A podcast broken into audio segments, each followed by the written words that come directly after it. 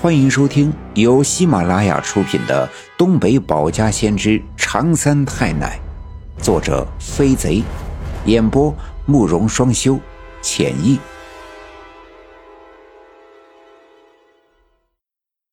第二十一章，老村长忧愁难舒展，赵六姑一语到天机。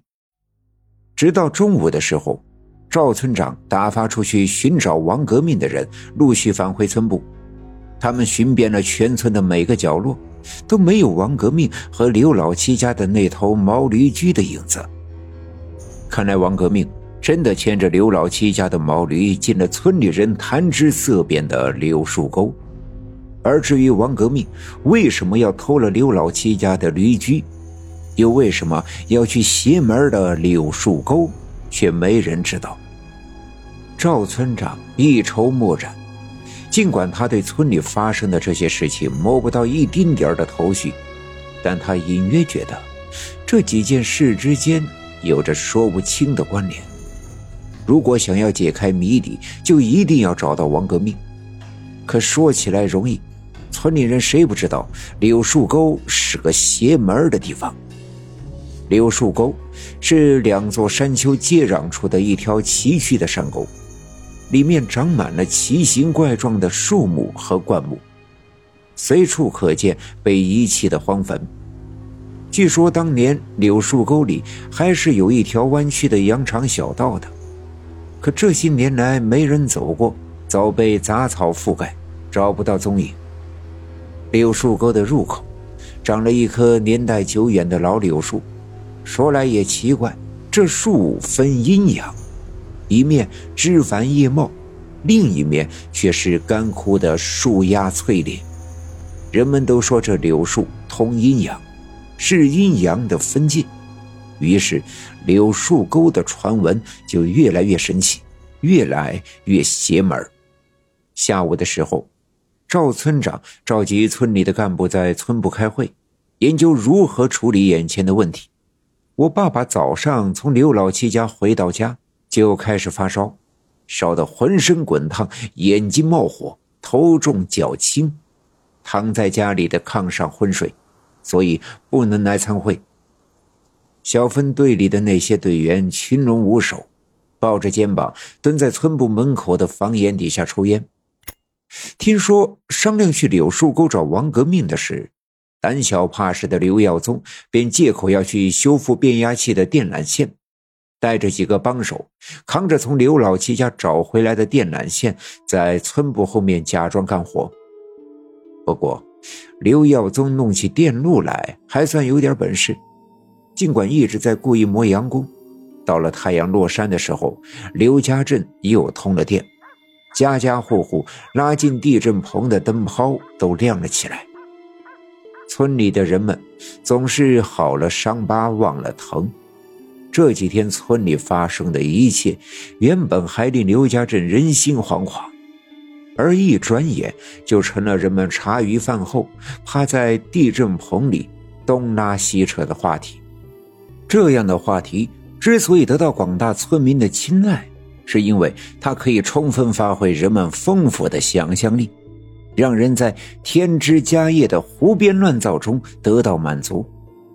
很多事情就是这样，原本就是原本，而最后都变了样子。不过，天渐渐黑了，当务之急还是找到王革命和刘老七家的那头驴驹。别说村干部会议的现场，没人愿意主动站出来；就是真的有人站出来，赵村长也未必看得上眼。因为赵村长知道，这样的任务，我爸爸是最好的人选。于是，在吃过晚饭之后，赵村长背着手，溜溜达达的来到我们家。赵村长在我们家的地震棚前转了一圈，发现里面没人，便推开院门进了院子。我爷爷正在院子里那棵杏树下，呲啦啦的磨他的那把大镰刀。每晚吃过晚饭后，在院子里磨刀，是我爷爷几十年来的习惯。尽管天色已晚，但仍能清晰的看到那把大镰刀的刀锋上闪出寒光，这寒光总能让人不寒而栗。上一次亲身体验的，是二十多年前前来打杂我们家的白胜利，而这一次是晚上来串门的赵村长。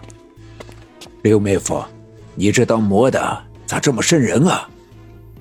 赵村长叼着旱烟袋说道。我爷爷抬头一看是赵村长，连忙站起身。哎呦，是老哥呀，你咋来了？走上屋里坐，上屋里坐。边说边伸出手拉赵村长，赵村长笑着指了指爷爷另外一只拎着镰刀的手，说：“刘妹夫，你这玩意儿我看着瘆人，嗯，你还是放下吧。”爷爷哈哈大笑，一伸手把镰刀挂在杏树的一个枝丫上，锋利的刀刃就陷入了枝丫，镰刀便稳稳当当的卡在上面。我爷爷拉着赵村长的手进了屋，我爸爸正躺在炕上，身上盖着厚重的棉被，两眼紧闭，面色通红，额头上放着用温水浸湿的毛巾，牙关紧咬，嘴唇上包起一层干皮。我奶奶正坐在地上的小板凳上，在洗衣盆里洗我爸爸换下来的被汗浸透的衣服。见赵村长来了。赶忙用围裙擦了擦手，站起身。赵村长坐在我爸爸身边的炕沿上，我爷爷递过旱烟笸箩，赵村长在鞋底上敲了敲烟袋锅里的烟灰，然后在旱烟笸箩里塞了一袋旱烟，用手指按压结实，叼在嘴里，用火柴点着，吧嗒吧嗒的吸了几口，抬头问我奶奶。老二这是咋了？咋突然就病倒了？难不成是昨晚着了凉？老哥啊，你说本家的哥哥是我们家老二的舅舅，你咋还揣着明白装糊涂了？老二现在发烧成这样，还不是昨晚你派他去刘老七家守夜中了邪？奶奶说话向来慢条斯理，但赵村长能听出奶奶的话里带着责怪。六妹子。其实我就是想让他去看看，到底晚上谁会上刘老七家，找找线索。哎，谁能想到会这样呀？对了，六妹子，你说老二这是中了邪，那他到底是中了啥邪呀？赵村长想起了陈寡妇的话，王革命无缘无故的牵着刘老七家的驴驹去了柳树沟。这肯定不是寻常的偷驴后的畏罪潜逃。再联系起来这几天村里发生的这些事儿，赵村长也隐隐约约觉得这一切都不寻常。其实奶奶早就看出了他的来意，更懂得他话里的意思。转身到外屋，拎下在火炉上浇沸的吱吱作响的水壶。把烧开的水灌进屋子里墙角处的那个藤条外壳的暖水瓶里，然后在柜盖上拿出那个装茶叶的铁盒子，捏出一捏茶叶，放在了那个印着大跃进图样的白搪瓷缸里，把水壶里剩的沸水倒进去，一缕蒸汽在搪瓷缸上方缭绕开来，缸里的茶叶沫打着旋儿。奶奶把搪瓷缸递给赵村长，慢条斯理地说：“老哥啊，我也不瞒你，这次的事儿啊不简单，这是得罪了得道的仙家，人家才来闹事儿的。得罪了仙家？”赵村长一脸的疑惑：“那是得罪了哪个仙家呀？”闹事儿的仙家道行也不算深，可他心眼小啊。得罪他的也不是村里人，是他和别的仙家结了仇，又斗不过人家，就拿我们村出气。